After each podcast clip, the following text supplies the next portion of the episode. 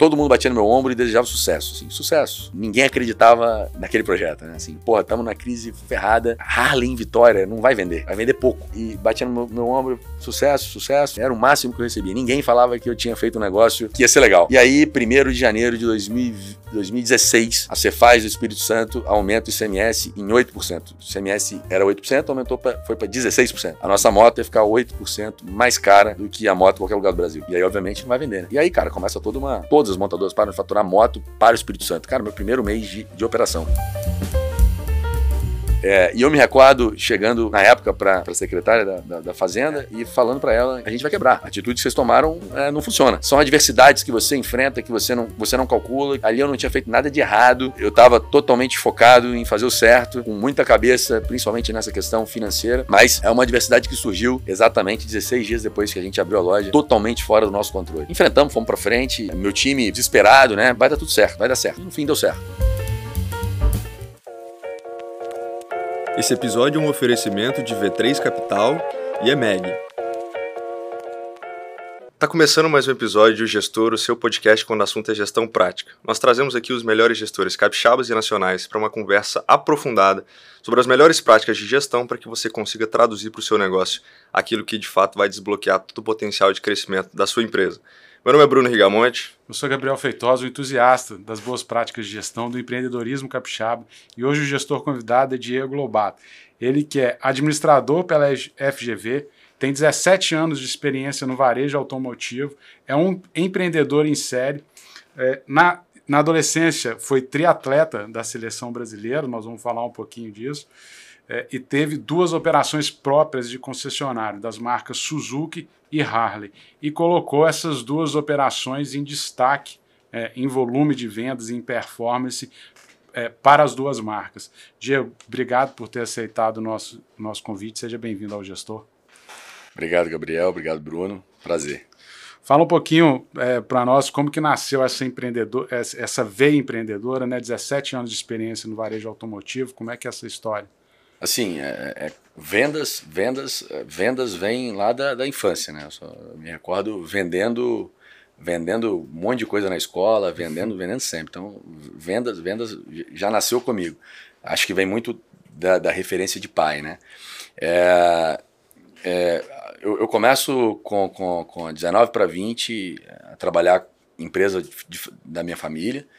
É, e o primeiro projeto solo né? Foi com 21 anos, meu pai me convidou para a gente abrir uma concessionária da marca Suzuki.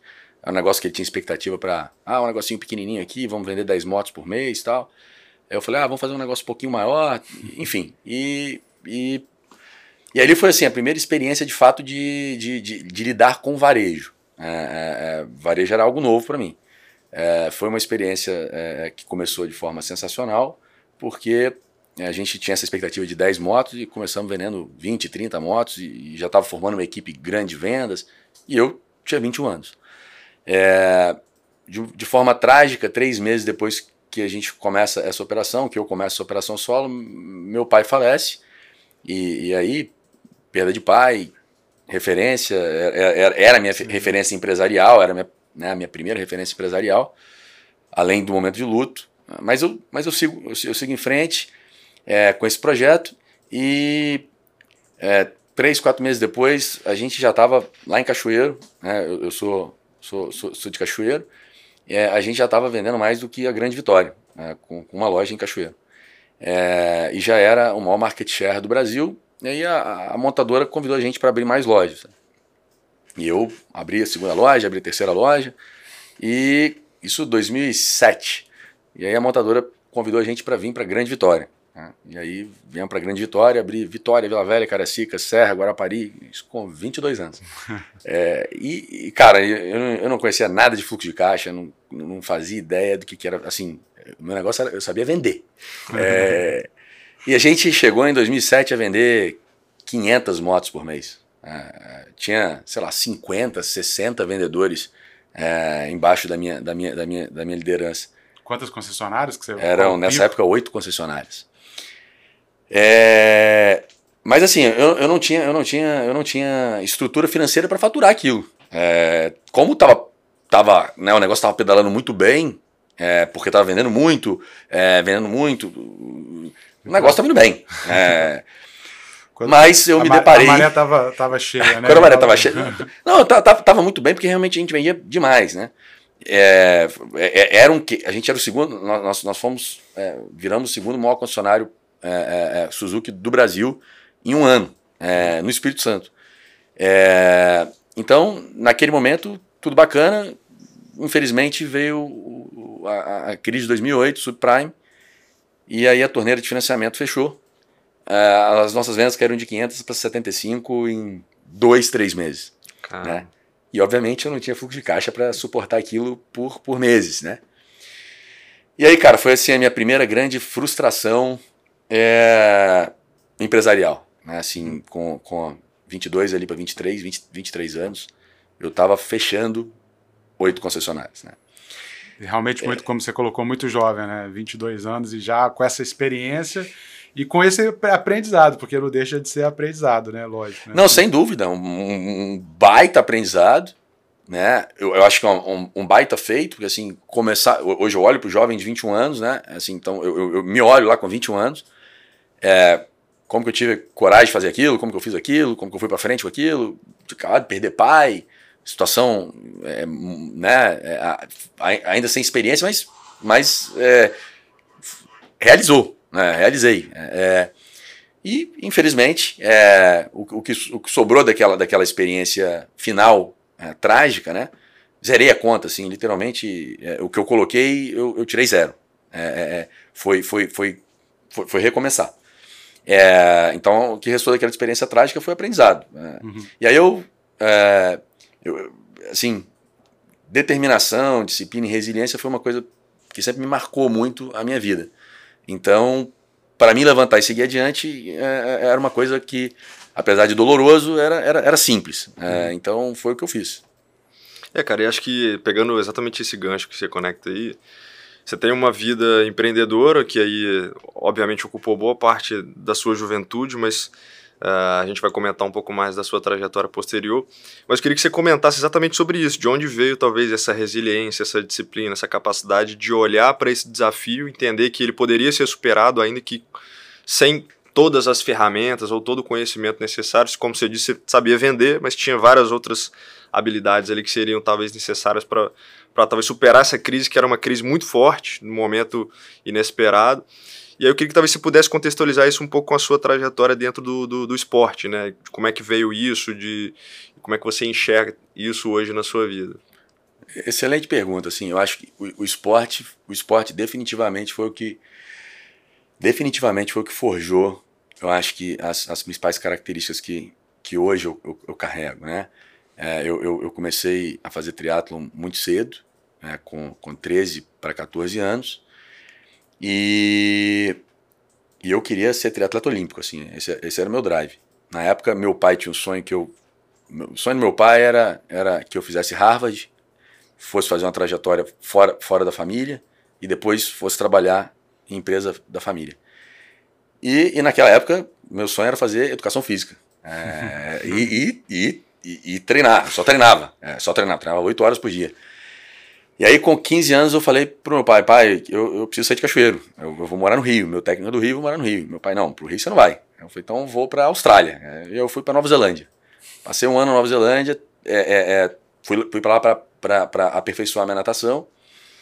É, e, e, cara, foi um ano desafiador, porque eu acordava três e meia da manhã pra, pra, pra ir nadar. Então, assim, a, a vida do triatleta, do atleta profissional, né, do, do atleta de alta performance, e num esporte que você treina oito horas por dia, e é, é, é, é dura, é desafiadora. E, e, eu me recordo, cara, assim, meu técnico, todo domingo, é, eu ligava, ele, ele, me mandava o treino da semana e eu falava, cara, você tem que me mandar o treino do cara. Ele treinava um, um triatleta que era triatleta olímpico, você tem que mandar o, o treino do cara para me ver se eu tô treinando igual o cara. É, eu tinha 15 anos, né, cara? É, então, assim, o esporte marca, marcou muito é, a disciplina, a determinação, a resiliência, né? Assim, a competitividade. Você tem, você é muito competitivo, mas tem que aprender a perder. É, você não vai ganhar todas, né? É, disciplina é algo que, que cara, esporte é, é disciplina. Assim, você vai treinar com dor, é, é, você vai treinar sem dor, mas você vai treinar com dor também. É, eu não tinha carnaval, passei uns quatro carnavais, eu lembro assim, os meus amigos iam para minha casa, é, no, no, na praia, e, e, enquanto eles estavam chegando à noite, eu estava saindo para pedalar. Porque na semana seguinte, o carnaval sempre tinha uma etapa do brasileiro. É, eu me recordo, tem, um, tem uma parte interessante, que é a do, do levantar e seguir, seguir em frente. Eu com 15, 14 para 15 anos, 16 anos, enfim, eu, eu tô treinando na, na semana para uma prova do Pan-Americano, no México, e eu me acidento de bicicleta e chego em casa, ligo pro, pro meu técnico chorando, pô, me acidentei, competição sábado tal. E o cara fala, cara, só cai quem treina. É, é, levanta e segue. Né? E eu, uhum. e eu no outro dia estava lá treinando e, e, e, fui competir, cheguei em sexto nessa competição do Pan-Americano. É, mas o esporte, ele, ele, marcou muito, marcou muito isso, assim. E, e, eu vim, e aí eu voltei da Nova Zelândia, eu, eu vim morar em, em, em Vila Velha. É, e por mais que meu pai tivesse condição financeira, né, pagava apartamento e tal, mas eu batia de porta em porta pedindo patrocínio, então assim, eu almoçava de graça no restaurante X, eu usava academia Y, é, é, era atleta da Secretaria de Esporte de Vitória, então assim, eu, eu sempre, eu sempre corri atrás da minha independência. Né? É, então, de certa forma, você estava vendendo também, né? Vendendo você como, isso, como atleta. Né? Isso, isso, é um fato, né? Tinha lá meu, tinha lá meu portfólio para fazer isso. É, mas, mas assim, o esporte, o esporte de alta performance, ele, ele forja muito é, disciplina, determinação, seguir em frente, competitividade. Eu acho que isso lá na frente, né? Eu, eu, eu acabei trazendo para a minha veia é, é, empresarial. Então, assim, começar cedo, talvez ali com 20 anos, 21 anos, né? Eu tinha começado um pouco antes numa empresa familiar, mas primeiro projeto empresarial, começar cedo ali é, não era algo é, assim. Eu já era um cara muito independente, já era um cara é, é que, que seguia solo, né? saí de casa muito cedo, né? É, então, então o esporte eu acho que ele traz, ele traz para minha vida empresarial esses aspectos. É, eu quis puxar esse gancho exatamente porque se a gente for observar todos os grandes empresários, enfim, pessoas que figuram no, no, no topo do ranking, via de regra tem uma dualidade, né, de uma vida muito dedicada à gestão de negócios, a, enfim, abrir uma série de negócios, tomar risco, mas ao mesmo tempo uma vida muito ligada à atividade esportiva, e, à disciplina de, de, de, se cuidar, e enfim. a parte familiar também, né? Exatamente. A, a vida equilibrada de fato aí. É, e aí depois, então, depois de 2000, foi 2009 o fechamento da, da Suzuki? 2000, 2000, não, foi, foi ali no subprime, assim, dois, mar, junho, julho, junho, é. julho já saí fechando loja, Olhou pro Lula falando, dizendo que era só uma marolinha, ela veio com tudo. Cara, foi, foi assim, na verdade, é, é, se, olhando para trás, é, é, é, é, tá tudo certo, assim, foi, foi, foi tinha que acontecer. É, na verdade, o, o, mercado de moto ele demorou muito para voltar, uhum. então, de fato, isso foi um, um grande problema. Mas ficou o grande aprendizado, assim. É, é, é, é hoje, eu sou um cara de vendas, eu sou um cara de, de, de, de, de gente, assim, mas eu sou um cara muito focado em finanças. É, e isso, né, no meu segundo projeto Carreira Solo, né, é, lá na frente eu vou contar, aí já virou uma obsessão de controle, assim, exatamente porque eu falei assim, cara, aquela dor eu nunca mais quero passar. Né? Já, já vamos entrar então nessa, nesse segundo projeto, que é Acho que também o, o ponto principal aqui da, da, nossa conversa, é, Diego, a gente tenta trazer é, práticas de gestão é, que são exemplos, né, benchmark, que podem ser utilizados e adotados aí por diferentes é, empreendedores. E você na Harley é, notório né, que o, o, trabalho, assim, quem acompanhou o trabalho, a história da Harley aqui em Vitória, desse customer experience, né, da, da que já é um pouco um legado da marca, etc., mas que vocês implantaram de uma, for de uma forma muito, muito forte. Então, assim, é, para início de conversa, como é que nasceu a, essa ideia de é, começar a vender o, as motos, né? Abrir uma concessionária da Harley, acho que nunca tinha tido aqui em Vitória, né? Se eu não me engano. É, como que surgiu essa ideia? Vou, vou... Bom, a ideia, a ideia surgiu, assim, eu, eu passo seis anos é, no, no grupo familiar, né, é, da minha mãe, e aí era, era mercado automotivo, algumas marcas, e eu sempre fui um cara de fazer muito benchmarking, assim, sempre gostei muito de fazer benchmarking, tinha um grupo que eu, que eu me espelhava muito, o Grupo Saga em Brasília, e eu ia para lá três vezes por ano para fazer benchmarking com os caras. E aí, numa dessas idas, eu, um, um, um, diretor de um outro grupo lá me chamou para conhecer a, o projeto deles da Harley. E eu fiquei encantado com, com, com os números. É, é, na época, eu não conhecia nada de Harley. Eu, eu sendo muito honesto, eu não, nunca tinha entrado dentro de uma concessionária Harley. É, e, e, e, eu também, assim, não andava de moto. Então, eu não era harleiro, nada disso. É, então, mas eu fiquei encantado com o business, né? E aí eu mandei lá minha cartinha de intenções. Quando você, quando você, você é do mercado, você faz isso. Você manda cartinha de intenção, quero, quero participar da concorrência daquela praça ali e tal. É, e aí. Tinha a, uma concorrência aberta aqui. Tinha, uma concorrência aberta aqui para o mercado de Vitória. E aí você apresenta seu business plan, né? Faz sua apresentação, enfim. Você está tá no mercado, todo mundo te conhece, você conhece todo mundo. É, né, naquele mercado que você está atuando. E, e foi exatamente no momento de transição de empresa familiar. Né, no momento que a gente decide, é, a nossa família decide é, saída, é, é, desmontar nossa operação de empresa familiar, os filhos não queriam ficar né, dentro, dentro do grupo, etc. E, e, e, aí a gente, né, cada um segue seu rumo. E o projeto Harley, ele, ele, ele, ele eu sou aprovado como candidato Harley naquele momento. Né? Isso 2014 para 2015. É, uma, uma, uma, uma, contar um negócio legal, 2000, 2015, né, agosto de 2015, já montando a concessionária aqui, é, a gente tem uma reunião, é, reunião na, na, nos Estados Unidos, to, todo agosto de 2015 a gente ia para os Estados Unidos, janeiro, 2015, janeiro e agosto, para a convenção. E aí e, e, o, o vice-presidente americano anuncia que aqui no Brasil ia subir, ia ter um aumento de 25% do preço.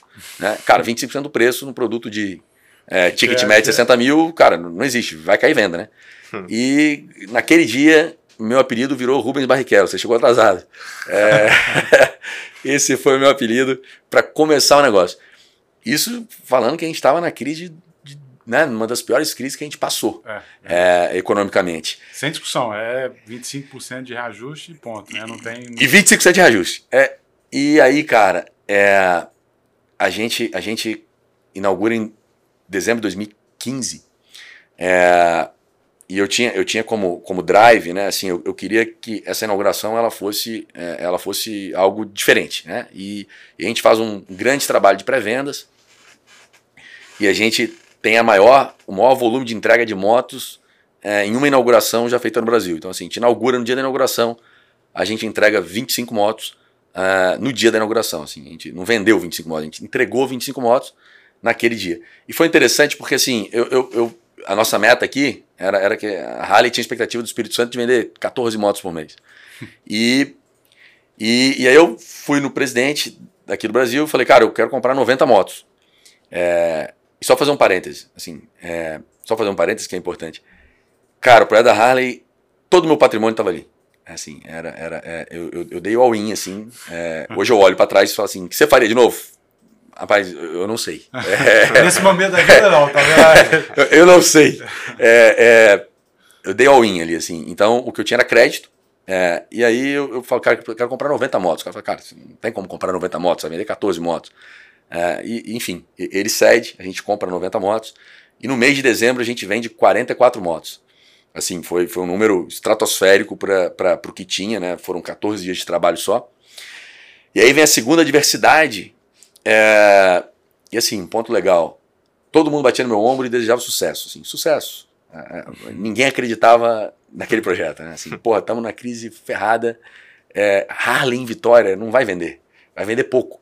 Né? E, e batia no meu, meu, ombro, sucesso, sucesso. É, era o máximo que eu recebia. Ninguém falava que eu tinha feito um negócio que ia ser legal. É, e aí, 1 de janeiro de 2000, 2016, a Cefaz do Espírito Santo aumenta o ICMS em 8%. O ICMS era 8%, aumentou pra, foi para 16%. A nossa moto ia ficar 8% mais cara do que a moto em qualquer lugar do Brasil. E, e aí, obviamente, não vai vender, né? É, e aí, cara, começa toda uma, uma, uma. as montadoras param de faturar, todas as montadoras param de faturar moto para o Espírito Santo. Cara, meu primeiro mês de, de operação. É, a sorte é que eu tinha comprado 90 motos, então eu, eu tinha, um eu, tinha, eu tinha um estoque. Só que em janeiro a gente vendeu 35 motos de novo, então em fevereiro eu não tinha mais moto. É, e eu me recordo chegando na época para a secretária, pra, secretária, secretária da, da, da Fazenda é, e falando para ela: a gente vai quebrar. É, é, é, é a atitude que vocês tomaram não funciona. Né? e aí a gente acabou provando tecnicamente que não fazia sentido, e em março voltaram Sim, atrás, voltou, voltou lá para os 8%, mas contando. São adversidades que você enfrenta, que você não, você não calcula, que você não. Né? Ali, ali, não, ali, ali eu não tinha feito nada de errado, eu estava totalmente focado em fazer o certo, é, com, com, com muita cabeça, principalmente nessa questão financeira, mas é uma adversidade que surgiu exatamente 16 dias depois que a gente abriu a loja, é totalmente fora do nosso controle. Né? É, enfrentamos, fomos para frente, é, momento algum, né? A gente, assim, eu perdi ali, é, meu time desesperado, né? Vai dar tudo certo, vai dar certo. E no fim deu certo. É, enfim, é, esse foi o começo da história. E assim, o projeto Harley, ele, ele, ele, ele nasce com, com, com para mim, né? Eu, eu, tinha, eu tinha um desejo grande de curar uma dor, que era essa dor do meu primeiro projeto solo, né? E aí eu, eu me recordo, eu me espelho muito nessa, nessa, nessa, nessa leitura. É, Jim Collins fala muito né, de você ter dois, três tanques de oxigênio. Né? Então eu lembrava sempre daquilo e falava, cara, eu preciso preserva a caixa, preserva a caixa, preserva a caixa. É, porque eu nunca mais quero passar uma crise igual eu passei aquela crise de 2008, né? Uhum. É, eu acho que a gente fez o trabalho direitinho. Quando chegou a crise do Covid, a gente, eu falei, porra, dessa vez eu não vou passar pelo que eu passei lá atrás. Então, é, essa era uma grande dor. É, Também teve um impacto forte de vendas no, no, no Covid? Cara, foi o nosso melhor ano, acredita? É porque eu fico imaginando, eu fiquei é. pensando nisso assim, bom, o cara quer, quer fugir, né, pra ir para um canto aí, ou ir para Domingos Martins, fugir do Covid, pode, pode até pensar em comprar uma Harley, tipo, ah, quero, quero ficar indo e voltando, por exemplo, não sei. É, mas ser... é interessante que talvez aí você possa contextualizar isso, mas a Harley, via de regra, ela se enquadra dentro de uma faixa ali que não, não é uma moto popular. Assim, Sim, como, assim, assim como o carro popular durante a pandemia também teve um, um, um aumento em carros de luxo, em vendas de carros de luxo, eu entendo que possivelmente quem olhou para aquilo falou assim: pô, eu não sei o que vai ser a pandemia, não sei o que vai acontecer, não sei se eu vou estar tá vivo daqui a X dias.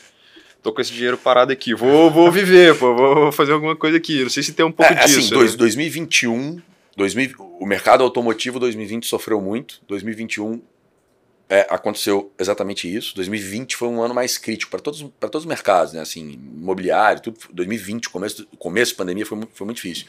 É, é porque, na verdade, como depois eu vou contar lá na frente né, é, é, é do encerramento da, da, do nosso negócio, a gente aproveita é, as mudanças de regra de jogo e a gente faz de um ano que tinha tudo para ser ruim, a gente faz um ano excepcional.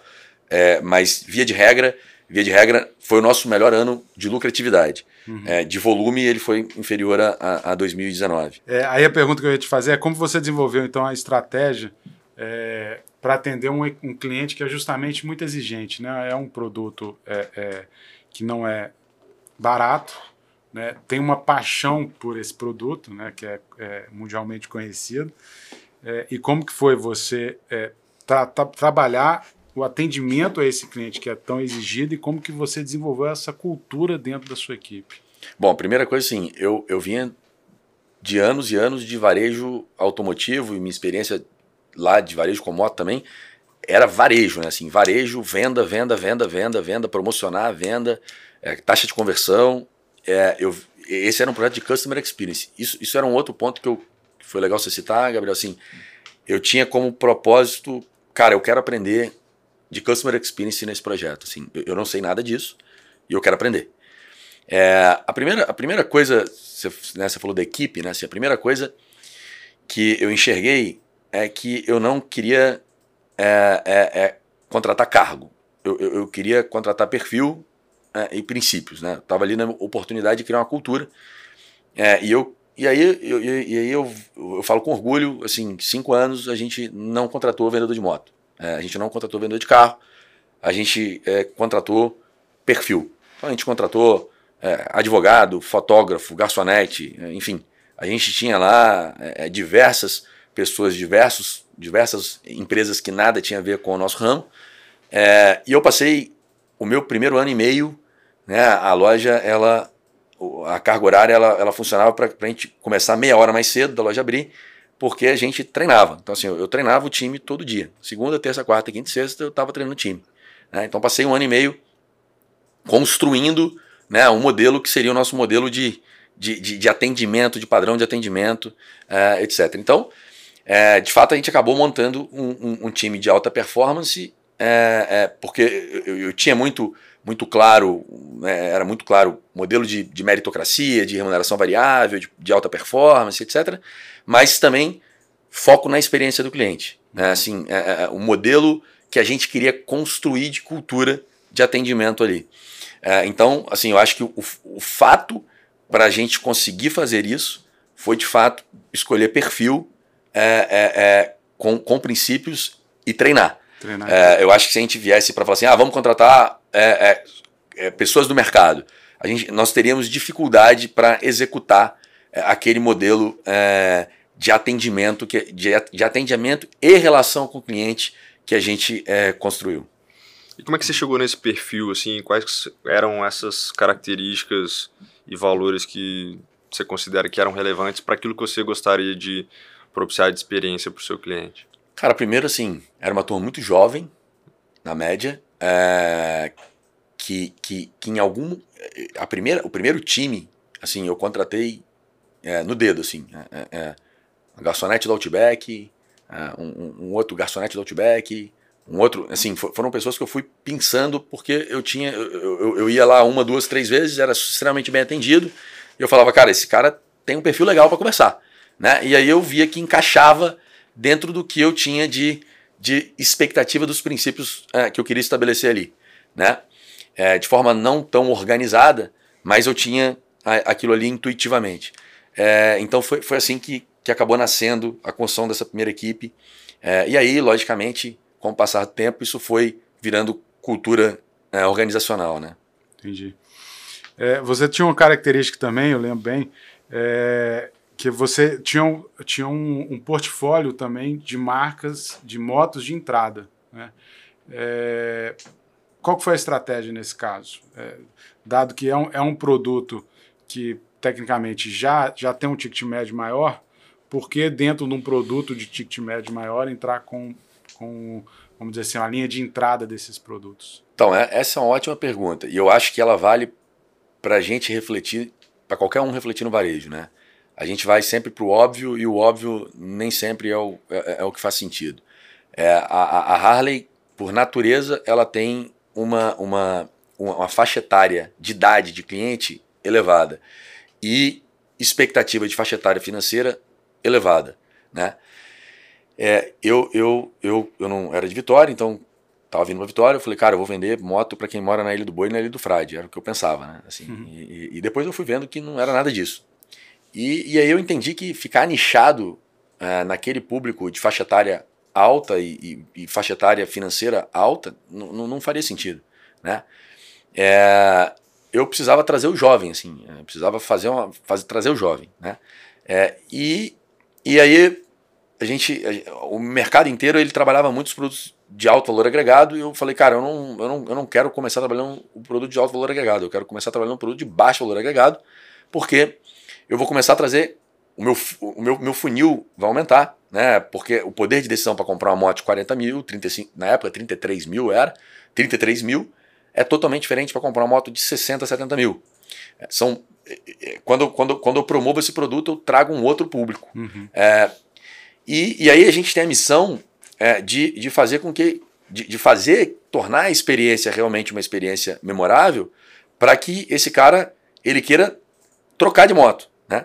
E, e, e, e, aí a gente falava de jornada de cliente. Né? Assim, a jornada sempre deveria começar nas motos de entrada. Né? E, aí era independente, em algum momento, né? e, aí era independente de, da, da, da faixa etária, da, da faixa financeira uh, daquele cliente. É, porque o cara estava começando na marca, o cara, o cara não conhecia moto, moto é uma moto mais pesada. Então a gente, a gente deixava claro, cara, começa na moto mais barata. É, é, é, é se você gostar, é, você vai vir aqui, a gente vai fazer um bom negócio, você dá um upgrade, e se você não gostar, você vai perder pouco dinheiro. É, e isso funcionou muito bem porque a gente trouxe o público mais jovem é, e, a gente, e a gente conseguiu construir um modelo de, jornada de troca muito intenso. Né? Então, é, a, a Vitória Harley Davidson tinha uma média de troca de moto é, por usuário é, o dobro da média nacional. É, e a nossa venda das motos de entrada também era o dobro da média nacional. Então, isso assim, isso foi muito importante para que a gente construísse volume é, é, de produto na rua. E, e assim, eu e, e logo no começo, né, a gente eu, eu, ouvia muito isso dos meus, dos meus parceiros de, de concessionária, Harley. É, pô, você está surfando a demanda reprimida, né? É, demanda reprimida da, da, da região tal. E eu, e eu pensava diferente, hum. cara. Eu falava, cara, não faz sentido, porque assim, demanda reprimida passa rápido. É, eu entendo que se é, eu tenho 30 caras na rua hoje, amanhã eu tenho 60, depois eu tenho 90, depois eu tenho 180. Quanto mais caras, mais caras vão promover a marca e mais gente vai vir. É, é, então eu entendo que essa história de demanda reprimida não faz sentido. Uhum. Né? É, essa, essa sempre foi uma discussão que eu tive. E, e na verdade estava certo, assim, é, de fato a marca foi crescendo, crescendo, crescendo, crescendo, e a gente foi cada ano vendendo mais. É, e essa e esse a, a lógica da, da, do produto de entrada é, para qualquer um que chegasse lá é, e promover o produto de entrada, trazer o público jovem fez muito sentido. Né? A, a gente trabalhava com o público, a, a, nossa idade média era, era 10, 12 anos abaixo da idade média é, de todas as concessionárias. Então, assim, fugir do desvio padrão. É, então, esse, esse foi um fator de sucesso é, que a gente teve no projeto. Então, você tinha motos usadas também na. na... A gente não trabalhava moto usada. É, Como é que você fazia então? Não, não, é, as, eram as motos de entrada de 35 mil, 34 mil. Então, mas aí, aí, o cara, você falou que ele vinha e fazia negócio, você recomprava a moto? Então, aí, aí o seguinte, a Harley tinha uma margem muito alta. E a gente não conseguia nunca trabalhar com a moto usada com a margem tão alta como a, com a moto zero. E como a gente sempre tinha é, atratividade, bônus, é, é, taxa de financiamento, etc., é, a gente optou por não trabalhar o mercado de motos usadas. Então a gente vendia o dobro da quantidade da média nacional, é, é, mas não operava o mercado de usados. E, e, e, então a gente colocava mais moto nova no mercado, a gente gerava mais serviço, mais venda de acessório, mais serviço agregado, etc., que é diferente do produto usado. É, são dois produtos diferentes. Então, então na verdade, foi, foi, foi com, esse, com esse drive que a gente teve de, de, de não operar no mercado de, de usadas.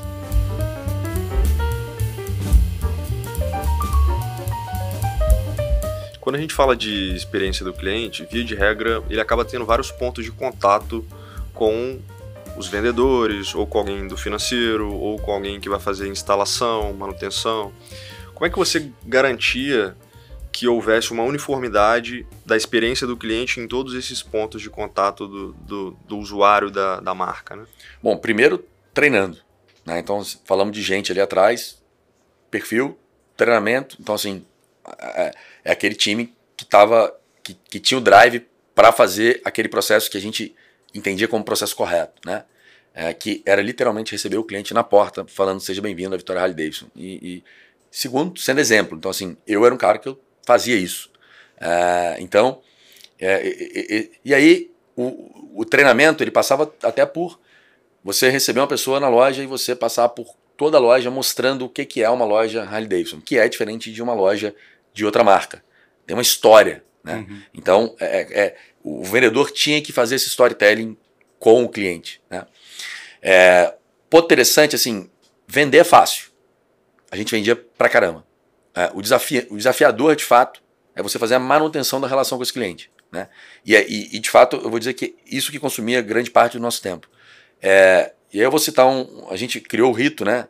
O rito da entrega. Assim, o rito da entrega era a gente. O cliente era convidado é, para uma área específica que nós, nós, nós tocamos essa música 1.600, 1.700 vezes, Eye of the Tiger. Então, assim, tocava Eye of the Tiger, eu já arrepiava.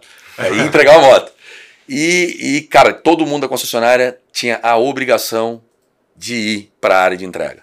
Então, assim, se a gente estivesse conversando lá na minha mesa, eu ia convidar vocês, a gente ia descer a escada e a gente ia lá para a área de entrega para fazer entrega, para é, receber aquele novo harleiro é, que estava entrando na marca ou que estava trocando de moto.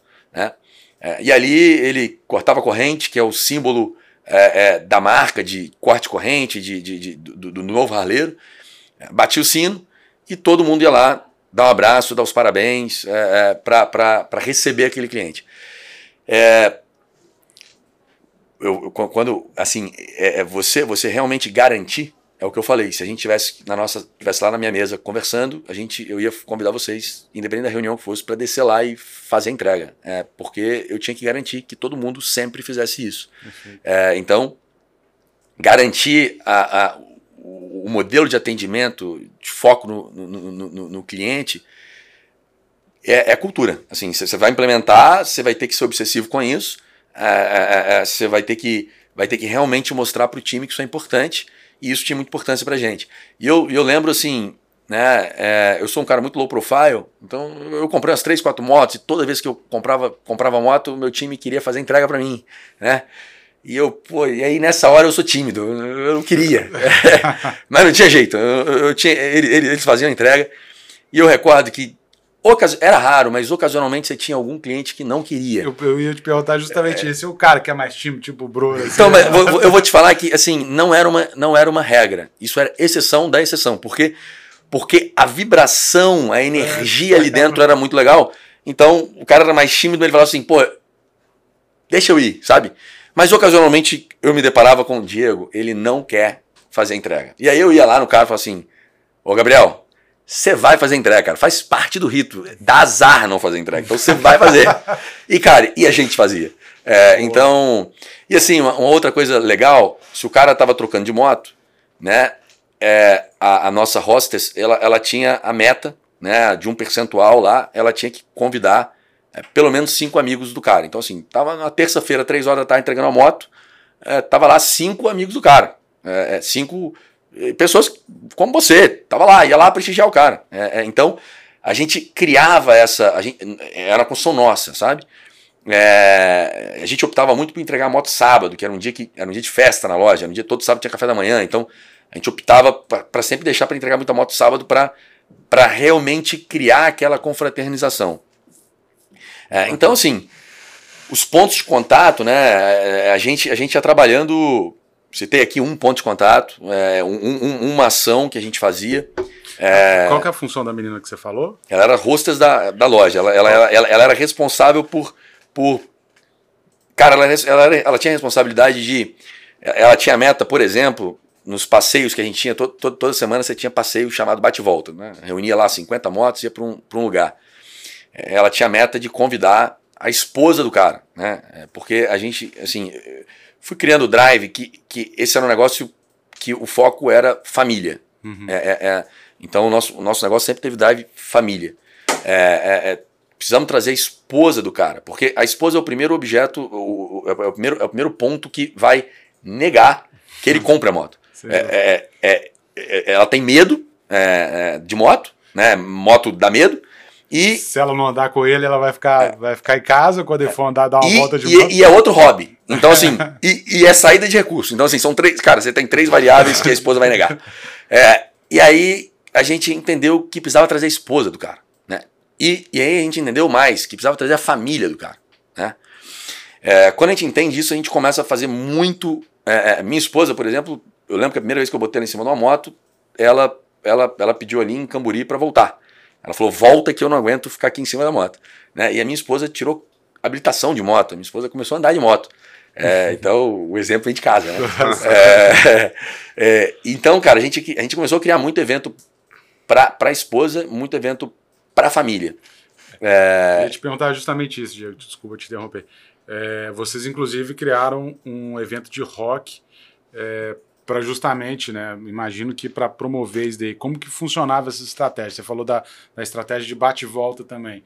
É, imagino que é uma estratégia também de, de awareness, né? Você está é, mostrando suas motos, tá todo mundo vendo o cara que tem interesse, o que está acontecendo ali e tal. Então, é, é, quais eram essas práticas, essas estratégias de promoção é, distintas aí, vamos dizer, do marketing comum aí, né? De, de promover, propaganda, etc.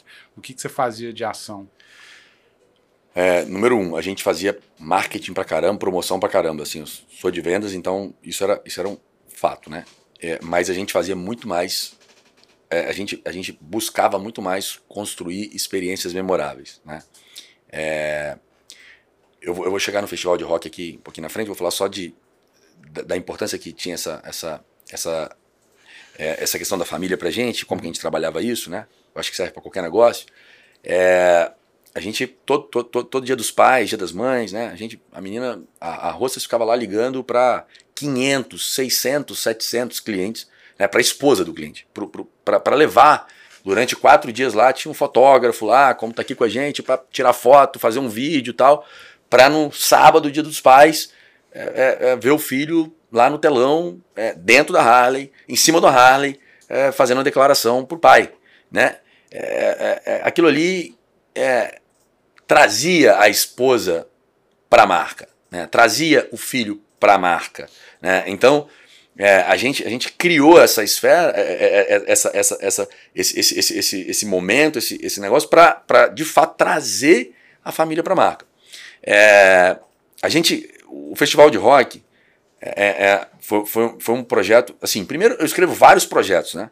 É, eu, eu, implemento vários que não dão certo, implemento um dia, não faço o segundo, e, e, e implemento alguns que, que se potencializam. O festival de rock foi um deles.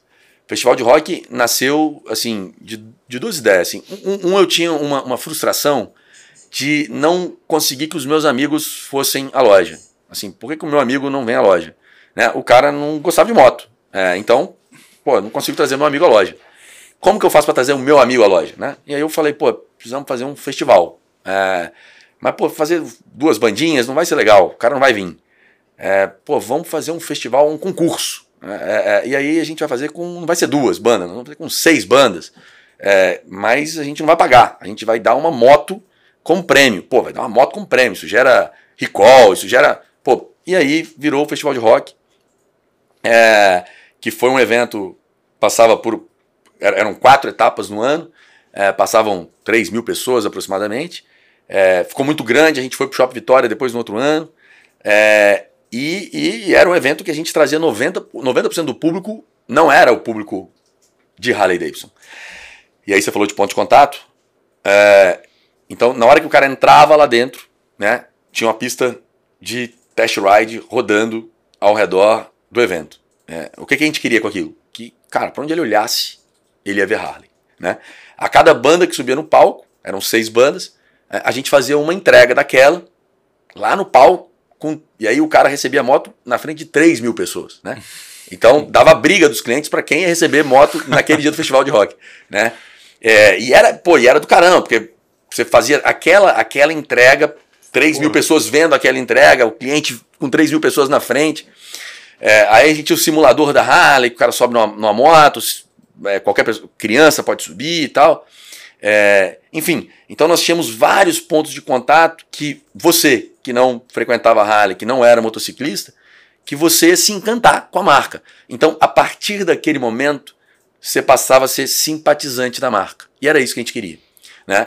É, eu tenho orgulho de falar assim: nós fizemos oito eventos e nós nunca tivemos um evento deficitário, assim. E eu não sou promotor de evento. Assim, o, o, que eu levava, né, eu, eu tive... A organização um, é toda de vocês. É, eu, eu, convidei um, um, um, parceiro que era organizador de evento, eu entrava com todo o racional de construir a experiência Harley Davidson lá dentro, etc, e construí o evento com ele e cuidava e, e, acabei e acabei, cara, assim, me apaixonando pela cena do rock capixaba. A gente acabou tendo muita relação com o rock capixaba, foi muito legal isso na época. É, era algo totalmente fora da expectativa. É, então, nós fizemos oito eventos que não era com, com o intuito de serem eventos superavitários, é, é, eventos que gerassem renda, e, e eles acabaram é, é, gerando isso.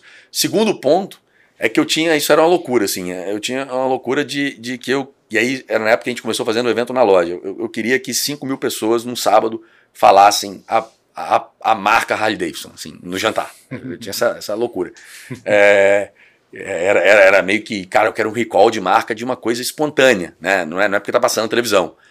Eu falei, pô, vai trazer 2.500, 3.000 pessoas, vai passar 3 mil carros aqui na frente, cara. Essas pessoas vão falar que vieram no Festival da Harley, Festival da Harley, Festival da Harley, Festival da Harley.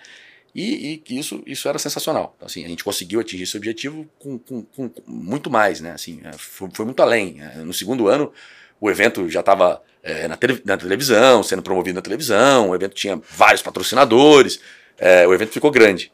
É, e, e, nasceu dessa ideia de, cara, eu preciso trazer os meus amigos é, para virem à loja. Com, como fazer? Então, literalmente, fazer mais com menos. Né? Foi, foi um evento de fazer mais com menos. foi, foi daí que foi dessa simplicidade de pensamento que nasceu é, o Festival de Rock. Sempre pensando na experiência, né, cara? Desde a, desde a trazer a família, é, o rito de recebimento, o festival e a, todas essas estratégias. É interessante realmente que você traz um promotor ali da marca é, de uma forma incondicional, assim, né? O cara acaba realmente tendo essa, essa paixão pela marca que já é forte, né? Você conseguiu trabalhar isso. Comparativamente, as, as outras Harley também fazem isso no, no você, você cada, cada, cada, assim, não existe, não existe um a, é, a único, o único padrão que a marca te dá é o layout da concessionária que você tem que ter. É, fora isso, é, cada um por si. É, é, é, só, só para citar, legal, assim, é, esse evento também a gente tinha um ponto de experiência que era a tatuagem de, de, de símbolo da Harley grátis, né? 0800. E a gente tinha, por evento, aproximadamente 300 tatuagens que a galera fazia é, é, de algum símbolo da marca Harley, porque ela tem vários símbolos, o símbolo, símbolo da caveira da, da, marca Harley, tem um símbolo, a logo da marca Harley, e a gente fazia 300 logos é, é, é, de tatuagem.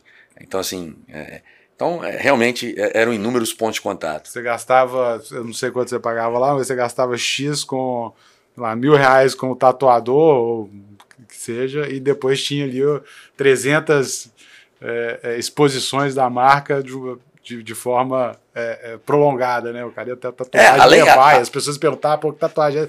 Ah, fiz lá no evento. É, a, a, além disso, é essa, essa é, é, você promover essa força de marca, né? Assim, a Harley me ensinou muito a respeitar branding, assim, a, então, é, depois eu vou falar de NPS de vendas, assim, mas era muito cuidadoso com a imagem da nossa marca. É, né? Agora, um ponto, você citou assim, é, eu, eu, tinha um drive né, de, de. Eu fui entendendo né, que, que as relações interpessoais que as pessoas faziam e que elas me contavam e que, e que eu via, né, é, elas eram muito importantes. E, e, aí eu fui entendendo que eu tinha que trabalhar aquilo, eu tinha, eu tinha que trabalhar a relação do Gabriel com o Bruno. Assim, eu, eu precisava é, torná-los mais amigos, né? precisava que vocês tivessem, as esposas de vocês fossem amigas, né? É, então a gente fazia, né, como falei, dos eventos familiares, mas tinha um evento que era um, esse evento a gente criou e era um sucesso, era assim, enfim. E, e, aí, e aí era um evento, e aí só para fazer um ponto antes, assim, não importa quem entrasse na, na loja, se era um cara para comprar uma moto de 40 mil ou para comprar uma moto de 130 mil. É, o atendimento ele tinha por obrigatoriedade ser igual. É, e esse evento era um evento para mostrar que a gente tratava todo mundo de forma igualitária, né? É, no motociclismo chama-se chama da Irmandade e tal, então esse evento era um evento chamado Batizado. Né? A gente tinha lá é, o, o, nosso, o nosso clube que chama ROG, Harley Owners Group, esse clube tem no mundo inteiro, toda Harley tem. Nós fomos, fomos, fomos muito sortudos, porque assim, todo ano eu elegi um presidente para esse ROG, e, e montávamos um time de clientes, né? E, e, e fomos muito sortudos porque é, dei a sorte de só eleger é, é, é, excelentes presidentes é, que montaram times excelentes e que ajudavam voluntariamente é, a, a, concessionária. E aí o batizado, você fazia uma fila indiana e ali tinha CEO de empresa, tinha representante de vendas, tinha advogado, tinha desembargador. mas estava todo mundo na fila indiana. E aí o cara tomava um shot de, de, de Jack Daniels e depois recebi um HD com graxa na testa. é... E esse era um evento que, que a gente fazia para para trazer, porque esse cara era o cara, o novo raleiro, né? Para trazer o novo raleiro e para criar aquela, aquela relação. Era um, era um momento de muita relação. Todo mundo pro banheiro, depois se limpar, uh, e aí vir, vir, virou bagunça, os caras começaram a passar graxa na cabeça tal. É, é, então, assim, era um momento que criava muita, muito relacionamento. É, eu entendia que o relacionamento entre, entre, entre, entre os clientes ele era, ele era uma responsabilidade nossa. Então, por isso que assim, a venda era muito simples. né? O processo pós-venda era que era, é que era o desafio, né? É, porque se o Gabriel fosse amigo do Bruno é, e tivesse mais uma tribo de amigos ali, é, ele, ele pensa no momento de dificuldade financeira, etc. O produto Harley não seria o primeiro que ele venderia, porque ele ia falar, pô, vou perder toda aquela galera, né? É, no, no, no, em qualquer momento, é, para trocar de marca, ele ia falar, pô, mas aí eu não vou andar mais com a turma da Harley. Então, a gente se, a gente se preocupava muito em criar eventos para que houvesse é, relacionamento interpessoal dos clientes, é, para que, que essa eu, eu, na minha cabeça eu chamava isso de, de, de, chama acesa, assim, a chama, a chama do cliente, de relacionamento deles tinha que estar sempre acesa. Né? Então essa era a nossa responsabilidade de estar criando evento. Agora, é, tudo isso, né, cara, assim, hoje, hoje olhar para trás é fácil, mas lá no começo eu, eu, não, eu não sabia, assim, eu fui construindo. E aí eu vou falar de um ponto que marca, assim, ele, ele é marcante, porque porque eu falo assim, cara, vem de alma, sabe? Assim, você incorpora tanto é, é, é, customer experience na sua vida que, que vem de alma. A gente, eu não sei se vocês se recordam, greve da PM 2017, a gente ficou duas semanas, uma semana e meia fechado tal. E como a gente tinha passeio todo final de semana, dois finais de semana sem, sem café da manhã, sem passeio e tal. E aí chega num certo dia, chega um coronel na loja, na quinta-feira, e fala, Diego, pô, sou amigo do teu tio tal, meu tio arleiro lá em Brasília vim, vim para cá, eu que estou fazendo a gestão é, é, do exército, vim para. Né, e, e, era o primeiro dia que a gente estava abrindo a loja. Né, e aí eu falo para ele, cara, você vai, você vai passear com a gente sábado então. Aí ele fala, pô, mas não tem moto? Eu falo, não, não, vai na minha moto. Né? E quando ele chega sábado na concessionária, nesse dia foi um dia que a gente, nós reunimos 101 motos é, para ir a Pedra Azul. É, todo mundo, duas semanas, uma semana em casa, né? É, e na hora que ele chega na loja, a gente faz uma homenagem é, é, é para ele. Né? Então, assim, a gente, é, a gente trabalhava toda oportunidade de momento que a gente tinha para é, é para promover um ponto de experiência, né? para promover algo diferente.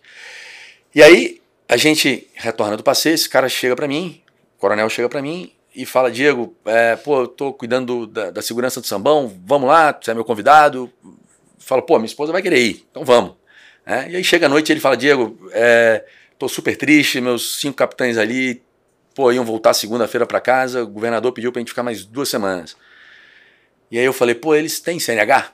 Aí ele falou, cara, esse esse tem, os outros três não sei, deixa eu ver. Aí voltou, foi cinco tem CNH. Eu falei, e amanhã dá para eles fazerem um passeio? Aí ele falou, amanhã eles estão de folga. Eu falei, cara, então vou pegar cinco motos de teste nossa, vou emprestar, vou ligar para um harleiro é, do nosso grupo para ele levar vocês para conhecerem Pedra, Pedra Azul. É uma forma de, de, de da concessionária retribuir é, o que vocês estão é, é fazendo aqui pelo nosso estado. E aí você fala assim, cara, é, nós colocamos 350 mil de moto é, na estrada, hum. fora do perímetro de seguro, então assim, é, consciente que qualquer acidente era um risco financeiro, né? É, eu, não, eu não fazia ideia quanto, não faço ideia quanto ganha um capitão do exército.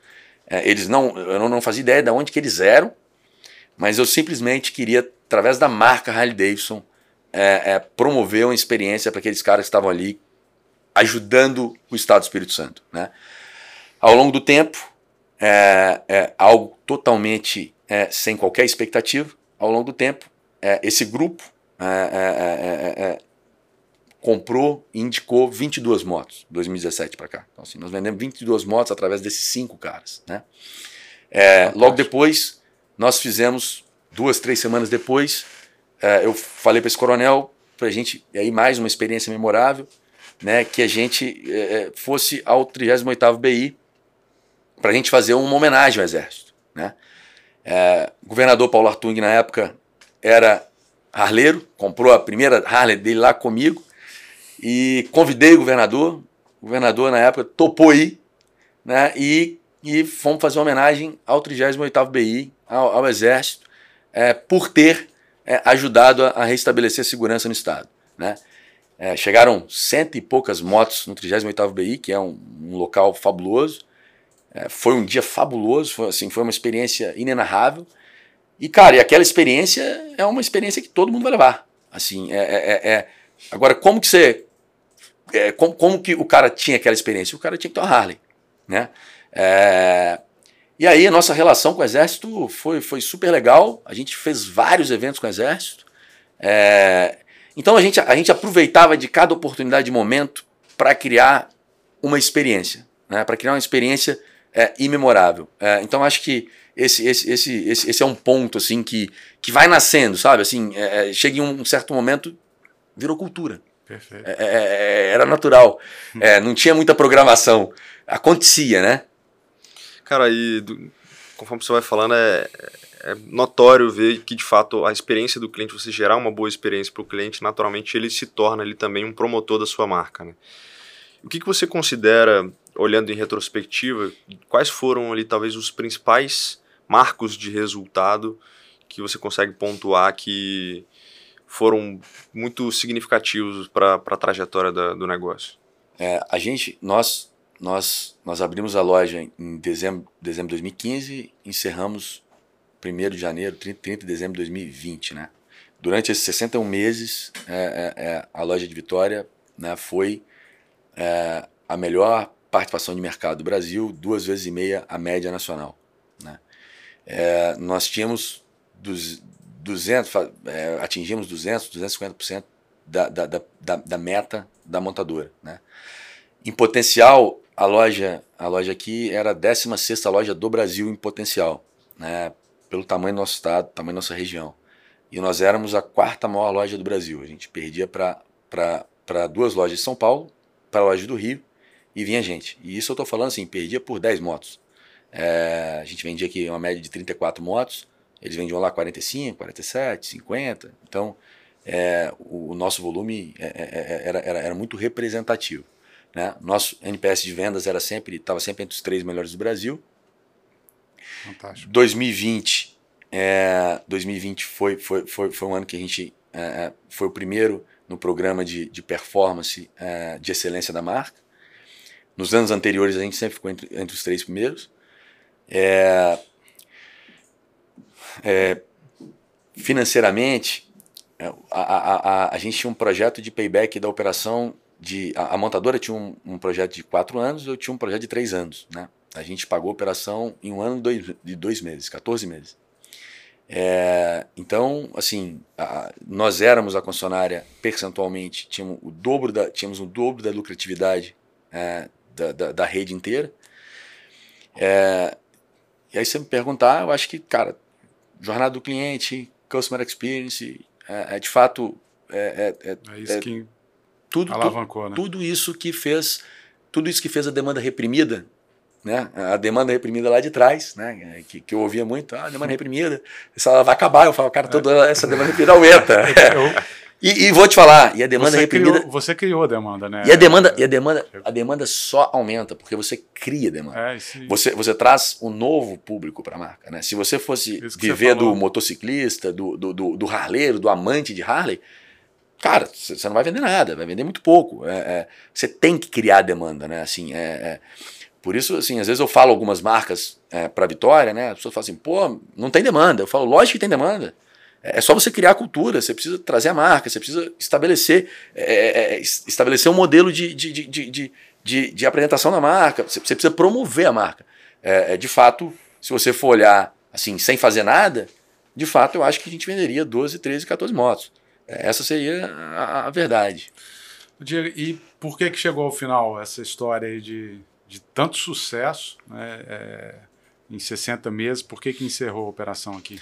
Cara, a pergunta é legal, assim, 15 anos antes, né, eu fecho uma operação de moto, é, vem uma crise, e, aí eu fecho a operação de moto, perco tudo, né, assim, é, 15 anos depois, eu estava fechando a operação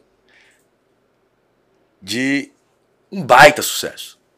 E, cara, e, é, e, é, e assim, fechar uma operação de baita sucesso é um desafio grande pra caramba, viu? Assim, é, é, é, Aposentar como Pelé e não como Garrincha, né? Cara, é um desafio, é um desafio grande pra caramba. A, a gente, em, em, em junho de 2020, em ma, fevereiro de 2020, mudou o CEO global da marca.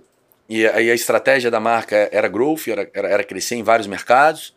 É, e aí esse cara vem com drive, vem com, com, com, com, mandato conselho para ser para trazer uma estratégia de rentabilidade. Né? A Harley vinha perdendo globalmente rentabilidade nos últimos 16 trimestres. Então esse cara vem para mudar o jogo, né? mudar o jogo de rentabilidade. O Brasil era um mercado de 1% é, do volume global, então um mercado insignificante.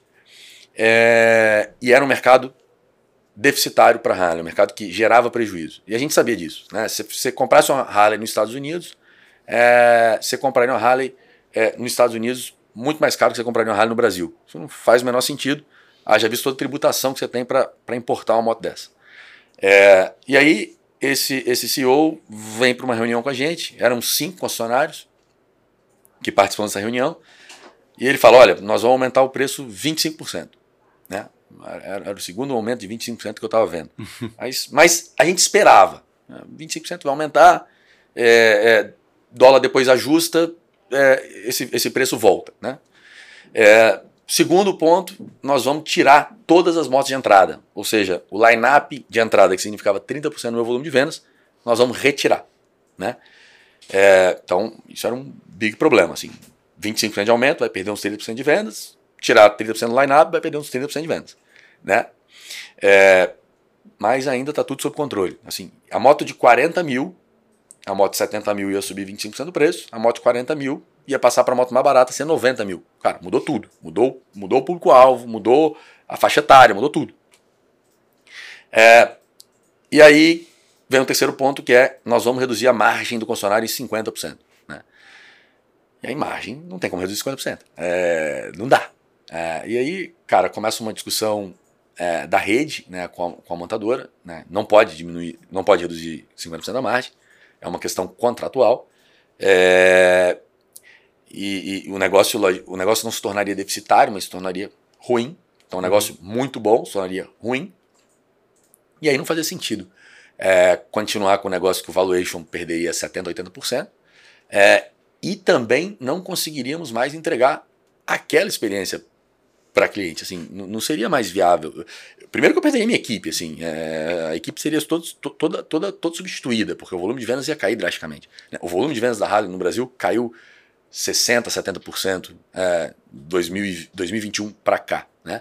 É, então, e ali a gente tinha um direito contratual, então a gente tinha uma cláusula indenizatória, e então a gente tinha o direito de sentar e negociar uma indenização sobre o valuation antigo, e aí eu achei por bem que, que fazia sentido encerrar aquele ciclo é, naquele momento, é, do que permanecer no modelo que para mim não fazia sentido é, nem econômico e nem dentro do que eu acreditava para o cliente. Uhum. Né? Então eu tomo ali a decisão extremamente racional. Olhando para trás, acho que foi a decisão extremamente assertiva. mas o, o, o, legal disso tudo, assim, a gente, é, a gente inaugurou com festa e a gente, e, e, e dia 1 de dezembro, eu reúno minha equipe é, e falo, olha, a gente vai fechar, né? E minha equipe chora pra caramba e tal. Eu falo, olha, mas nós vamos fechar com festa. A gente inaugurou com festa e nós vamos fechar com festa, né? É, faço uma, uma campanha financeira lá para eles como, como gesto de gratidão é, deixo claro que eu vou ajudá-los na recolocação deles no mercado. É, e ao invés de, de no último mês de vendas a gente, a gente tirar o pé, a gente estava comprando moto. Né? É, e aí o mais interessante, assim, você me perguntar, na, naquele dia eu tinha uma expectativa, cara, a equipe natural, a equipe, a equipe vai, vai, vai amolecer. A equipe, a equipe, o cara vai começar a procurar emprego, é, vai fechar, e cara, é, nós, no mês de dezembro de 2020, nós fomos o maior emplacamento do Brasil. Isso foi a primeira vez em 61 meses. Nós nunca tínhamos sido o maior emplacamento do Brasil. A maior loja de São Paulo, por exemplo, também estava fechando. Tiveram lojas grandes fechando. Mas nós somos o maior emplacamento do Brasil no último mês. É, e a nossa equipe trabalhou até a última hora do dia 30. Assim. É, eu, eu não esperava ver uma equipe tão empenhada, tão engajada. E a gente fechou com festa. Então, assim, gente abriu o projeto com festa, encerrou o projeto com festa, encerramos com, com chave de ouro. Eu acho que, eu acho que esse é o, é o ponto, sabe? É, é, é, é de fato. É, a gente começou muito bem, a gente terminou muito bem. E quando a gente olha para trás, tem uma história uh, legal para contar. Né? E toda vez que alguém me para para perguntar, quem não conhece, né? Pô, mas era, era, era, era tão bacana, era de tanto sucesso, por que, que fechou? Né? Eu, eu tenho que contar essa história. É, mas é verdade. É, e... De fato é um paradoxo, né? Você estava indo tão bem, por quê, né? Mas, é, mas, tem todo um contexto. Tão bem, é, né? e aí tem um contexto, né? E, e assim, e fosse perguntar hoje de novo, cara, acho que a gente tomou a decisão Sim. acertada. É, na verdade, foram 30%, 30 dos concessionários do Brasil fecharam. E 40, e 40, 40 países, 48 países, a Harley parou de distribuir. Né? O Brasil, a gente tinha, a gente tem a lei Renato Ferrari, que, que regulamenta o setor, setor automotivo é, é, todo. É, então, é um, é, um, é, é um país difícil. Agora, se você me perguntar, vou falar assim, sendo muito franco, o que a Harley fez estava certo. É, é, a margem do concessionário Harley era alta demais. então, ela, Você ela surfou o último o último período da onda. Cara, é assim, eu, eu, eu, eu, entrei, eu entrei com um contrato, né? Tinha um valuation, tinha, tinha uma expectativa, tinha, tinha, um projeto que eu criei, projeto de, de, de expectativa do cliente. É, chegou no momento, aquele contrato aquele contrato estava sendo rasgado, é, e a gente tinha o direito de negociar. Então, eu, eu enquanto empresário, eu entendia, e, e olhando lá para o meu passado, falei, cara, não, não vou errar. Né? Eu, eu, eu, acertei aqui 61 meses, vou continuar, vou encerrar com chave de ouro. Então foi, foi a decisão. É, foi uma decisão muito, muito pensada, assim, foram 4, 5 meses pensando. É, e considero hoje, olhando para trás, quase dois anos para trás, uma decisão acertada.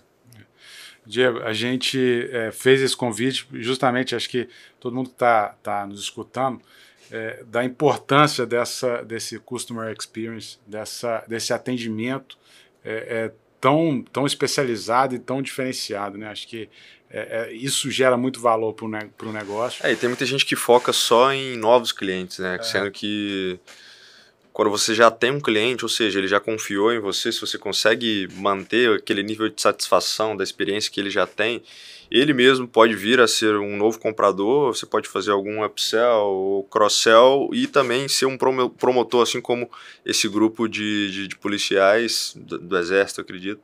É, conseguiram promover ele muito mais, multiplicaram muito mais do que o que eles tiveram a, a experiência dele e, e, obviamente, a gente percebe que isso é muito negligenciado. Então, trazer esse case realmente é algo que faz com que as pessoas olhem um pouco mais para dentro, um pouco mais da experiência que estão gerando para os seus clientes, é. porque naturalmente isso se paga. Né?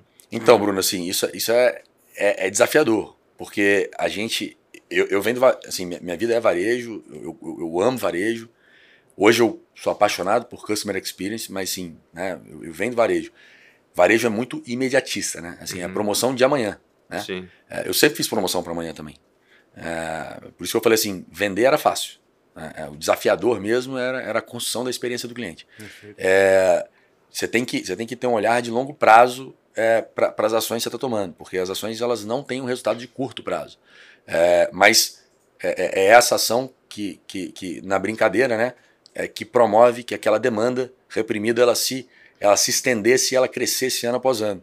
Né, porque exatamente eu quero trazer o meu amigo para a marca, é, é, eu, eu quero promover a marca, eu estou falando bem da marca é, e, e, consequentemente, é, vai vender mais, é natural. É, eu vou trocar mais de produto, é, eu estou botando mais dinheiro na marca. E é isso que acontecia. então, assim, a gente tem inúmeros cases, inúmeros, inúmeros, inúmeros, que trocaram seis, sete, oito motos em cinco anos. e você fala, isso não tem ponto racional, é, é pura emoção. É, e aí é uma emoção que você constrói naquela relação marca e cliente. É, então, às vezes assim, ah, porra, é, é, fácil porque a marca é, propicia, não tem nada de fácil. É desafiador pra caramba, você tem que pensar como construir isso. É, é tem que engajar o time, tem que formar o time, tem toda, tem toda essa, essa, esse, esse movimento que tem que ser feito.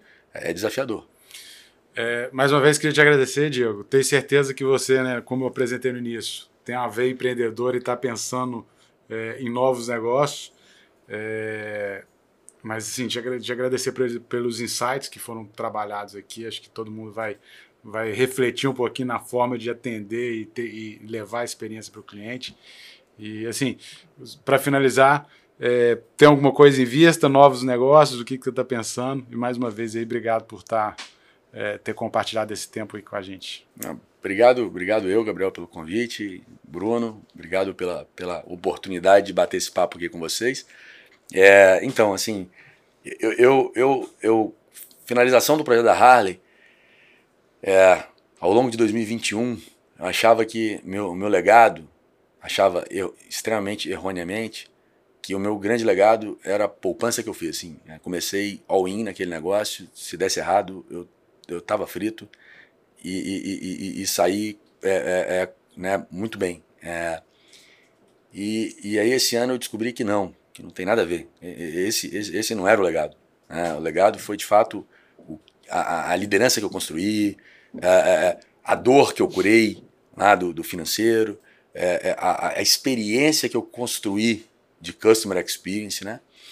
É, e, e assim, eu, eu, eu, eu tinha um, um, um plano B, é, é, que, era, que, era, que era investir meu patrimônio tal, abrir meu fundo de gestão tal, e, e, e não tinha projeto é, assim de, de voltar para o mercado agora, assim. isso não era projeto meu.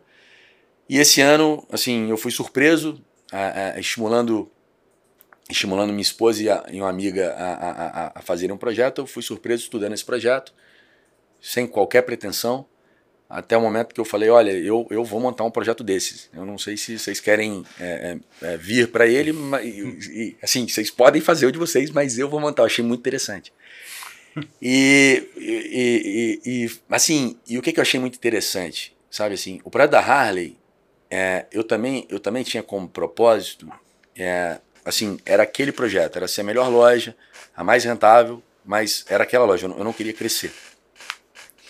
É, eu tinha isso desde o começo, assim, muito claro. É, também era um mercado que eu estava 17 anos, assim, eu também queria respirar novos ares. Né? É, e aí eu me deparei com o mercado, né, que é o varejo imobiliário, é, e, eu, e, e quando eu fui fazer a analogia, fazer a comparação com o mercado que eu venho, mercado varejo automotivo, né? Eu falei, cara, esse mercado faz muito sentido. É, tem uma dor muito grande para ser curada. É, é, eu acho que é o maior sonho da família brasileira, né? o maior investimento da família brasileira, é, é, é a moradia. e, e eu acho que é um projeto de gente. Eu acho que é um projeto de formação de gente. Né? É, um projeto de perfil. Uhum. De, de é, é o projeto que eu acredito né? Formação de gente. Então, assim, eu falei, cara, é, é, é um projeto que tem um tamanho endereçável muito grande, então ele é um projeto replicável. Eu falei, cara, esse projeto me interessa. Né? E, e tem cinco, seis meses que eu estou é, é, dedicado full time em fazer benchmarking, em estudar e estruturar o projeto. É, tive o, o, privilégio né, de, de, de dentro do meu time lá da Harley, de 20 pessoas, é, escolher oito, convidar oito, e, oito toparem vir para o projeto. É, então, dentro de dois, três meses aí, a gente vai estar tá começando novidade. um projeto novo, vamos, vamos ter uma novidade. Bem é, customer experience na, na área de imobiliário. Então. Cara, e, e assim, e, e aí às vezes no começo eu ouvia, agora eu parei de ouvir isso, mas. É, é, pô, mas é, Customer Experience em Harley é fácil. É, é, é aí, aí eu falava assim, cara, é, o contrário, porque Harley é nichado e é paixão. casa é 360 graus e é sonho. Então, eu, eu acho que, eu acho que a, a, o desafio é muito maior, mas eu também me coloco na posição que eu quero, de fato, é, enquanto projeto, olhar para esse projeto e ter uma expectativa de entrega de experiência para o cliente muito maior. É, eu acho que tem muito espaço. É um projeto muito voltado para eficiência, é o que eu acredito, eficiência operacional. É, enfim, é isso que tem, que tem feito é, é, é quando eu sento para conversar sobre, meus olhos brilharem. então, dentro de três meses, a gente vai estar tá começando, aí, aí você convida, a gente vai bater outro papo para a gente contar desse projeto. Mas, Gabriel, obrigado. Obrigado, Bruno. Foi um prazer bater esse papo com vocês. Cara, muito bom, muitos insights. A gente vai ficando por aqui. Valeu, um abraço. Valeu, pessoal, um abraço.